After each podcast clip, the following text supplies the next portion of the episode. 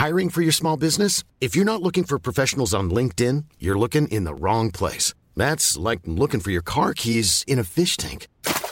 LinkedIn helps you hire professionals you can't find anywhere else, even those who aren't actively searching for a new job but might be open to the perfect role. In a given month, over 70% of LinkedIn users don't even visit other leading job sites. So start looking in the right place. With LinkedIn, you can hire professionals like a professional. Post your free job on linkedin.com slash people today. En revenant à la lampe à huile, je ne crois pas au modèle Amish.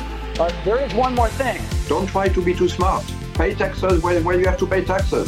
Je ne peux pas répondre à, à, votre question, Monsieur le Président, parce que je n'ai pas de monde connecté. And that was a big mistake, and I'm sorry.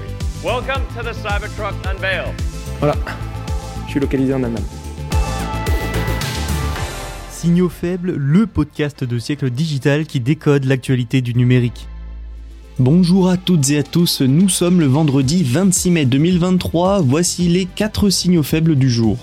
Nvidia a publié ses prévisions de revenus et s'attend à un boom grâce à l'intelligence artificielle. L'un des concurrents les plus sérieux à ChatGPT, Anthropic, a levé 450 millions de dollars. Petit tour au Japon, ensuite Go, le rival d'Uber, est devenu une licorne. Et Microsoft, le géant américain, fait appel de la décision du Royaume-Uni de bloquer son rachat d'Activision. Voilà pour le programme, il ne nous reste plus qu'à décoder ces actualités. Allez, c'est parti, bonne écoute.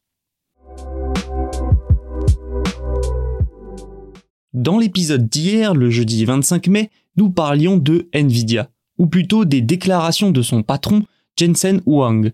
Ce dernier s'en est pris dans le Financial Times aux restrictions américaines à l'exportation vers la Chine, des restrictions qui concernent les semi-conducteurs et empêchent donc Nvidia de vendre ses meilleurs produits en Chine. Mais le géant américain a trouvé une parade en lançant de nouvelles puces, bridées, et donc pouvant être vendues dans l'empire du milieu. Mais le dirigeant a maintenu que le secteur technologique américain tout entier risquait de pâtir de cette politique. Alors aujourd'hui, nous allons nous demander une chose, comment va Nvidia en pleine sanction américaine contre la Chine et malgré les déclarations de son directeur général Eh bien voici un premier élément de réponse, Nvidia ne va pas si mal. Nvidia a publié une prévision de revenus en hausse par rapport aux attentes de Wall Street. Son action a sans surprise bondi, et ses probables très bons résultats, le géant américain les doit en partie à ChatGPT. L'intelligence artificielle générative est à la mode, depuis que la création d'OpenAI a explosé aux yeux du grand public, tout le monde se précipite sur l'IA générative. Les plus grandes entreprises comme les startups et ceux partout dans le monde. Mais pour créer une IA générative et l'entraîner avec des millions voire des milliards de données, que faut-il? Des puces, des semi-conducteurs. La demande en puces ne cesse donc de croître grâce à l'IA, ce qui stimule forcément l'activité de Nvidia, la société a déclaré mercredi qu'elle s'attendait à ce que ses ventes atteignent 11 milliards de dollars sur le deuxième trimestre. C'est rien de moins que plus de 50% d'avance sur ce qu'attendaient les analystes. Ces résultats confirment également sa position sur ce marché et dans la course à l'IA. Avec ses prévisions, sa valeur boursière a elle bondi à 960 milliards de dollars, un record. Nvidia est l'une des sociétés de semi-conducteurs les mieux placées pour produire des puces pour de l'IA. Elle a notamment lancé cette année sa puce H100, spécialement conçu pour répondre aux demandes des grands modèles de langage comme GPT-4. Cette tendance et l'explosion des ventes de ces puces H100, mais aussi de la A100, devraient se poursuivre toute l'année au moins. Ces prévisions font écho aux résultats du premier trimestre. Ils ont également dépassé les prévisions, avec une hausse de 19%. Toutefois, petit point noir, les ventes de puces pour les jeux vidéo ayant chuté sur une année, c'est une baisse de 13% pour Nvidia au premier trimestre.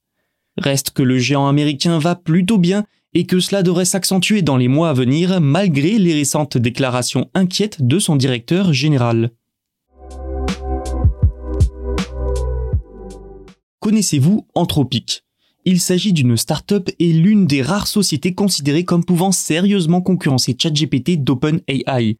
Son développement est symptomatique de l'engouement mondial autour de l'intelligence artificielle. Argent et investisseurs affluent pour toutes les entreprises de ce secteur et ce n'est pas prêt de s'arrêter. Ça tombe bien, Anthropic a besoin de fonds. Et certains géants de la technologie ont jeté leur dévolu sur la start-up fondée en 2021 par d'anciens chercheurs de OpenAI. La jeune pousse a annoncé mardi avoir levé 450 millions de dollars dans un cycle de financement de série C. Dans cette levée, nous retrouvons de grands noms du secteur, Google, Salesforce ou encore Zoom. En janvier, Microsoft, devant le succès de ChatGPT, avait annoncé un investissement dans OpenAI de 10 milliards de dollars. Alors certes, ici nous parlons de 450 millions d'euros, mais il s'agit tout de même de la plus importante levée dans ce secteur depuis l'annonce de Microsoft en janvier. D'autant plus qu'en février dernier, Google a déjà investi 400 millions de dollars dans Anthropic. Tout cela fait aussi suite à de précédentes levées en 2021 et 2022 de respectivement 124 millions de dollars et 580 millions. Des levées dirigées par un certain Sam Bankman-Fried, alors PDG de la plateforme de cryptoactifs FTX, qui a fait faillite fin 2022. Anthropic a développé un agent conversationnel baptisé Claude. Comme ChatGPT, il est capable de répondre à vos questions textuelles ou encore de générer du code, mais là où ses créateurs veulent se démarquer, c'est par l'éthique. Ils veulent développer un assistant, je cite, utile, honnête, inoffensif. Une référence qui rappelle que oui, les agents actuels comme Bard de Google ou ChatGPT ne sont pas sans faille. Ils sont sujets à des erreurs, voire à des problèmes de discrimination et des incitations à des comportements dangereux. Claude peut aussi traiter d'immenses sources de texte. Par exemple, une requête à ChatGPT, c'est 3000 mots maximum. Pour Claude, c'est 75 000 mots. Et c'est efficace. Certaines sociétés ont même déjà accès à Claude. Ainsi, Slack et ses utilisateurs peuvent déjà l'utiliser, tout comme les usagers des services cloud d'Amazon. Il faut s'attendre à voir l'agent conversationnel intégré de plus en plus d'applications, et pourquoi pas Zoom? Ça expliquerait la présence du géant dans la levée de fonds. Parlons aussi des multiples investissements de Google. On peut y voir une réponse à Microsoft. Alors oui, Anthropic n'est pour l'instant pas très connu du grand public. Mais avec des anciens d'OpenAI, de gros clients et des géants en soutien, il fait peu de doute que la startup n'en est qu'à ses débuts. OpenAI a peut-être du souci à se faire. Direction le Japon. Au pays du soleil levant, le secteur de la mobilité des chauffeurs VTC a du mal à se développer. Pourquoi? Parce qu'en 2023, le numérique n'est toujours pas parfaitement intégré. Dans ce paysage un peu en retard, une plateforme se démarque malgré tout. Il s'agit de Go, la principale application de transport du pays. Et la société est devenue une licorne, c'est-à-dire une entreprise valorisée à plus d'un milliard de dollars. Une valorisation atteinte notamment grâce à un récent financement de 72 millions de dollars de la part de la banque d'investissement Goldman Sachs. Lancée en 2020, Go est rapidement devenue la plateforme de commande de taxi la plus utilisée au Japon. Elle est disponible dans 43 préfectures et a déjà été téléchargée plus de 14 millions de fois. Mais son développement et sa valorisation ont également une autre explication. L'interdiction de ses concurrents des concurrents qui proposent à des personnes sans licence de taxi de facturer des courses, à l'instar d'Uber. Pour Go, en revanche, Hiroshi Nakajima, le président de la société, a expliqué travailler directement avec les compagnies de taxi japonaises. Pour vous donner une idée de à quel point Go a bénéficié de l'interdiction de ses concurrents, au Japon, sa part de marché est de 70%, loin, très loin devant Uber et le chinois Didi. Une domination qui ne devrait pas s'accompagner d'un développement international. Go préfère en effet se concentrer sur le Japon, où la mobilité, vu l'état actuel, devrait se numériser de plus en plus dans les années à venir. Une stratégie payante si l'on en croit les prévisions, le groupe basé à Tokyo prévoit une augmentation de son chiffre d'affaires de 70% au cours de son exercice fiscal. Une introduction en bourse est également envisagée dans les prochaines années. On le voit dans un marché plus protectionniste, les géants habituels ont parfois bien du mal à se développer. Du nouveau dans le rachat d'Activision Blizzard par Microsoft pour 69 milliards de dollars.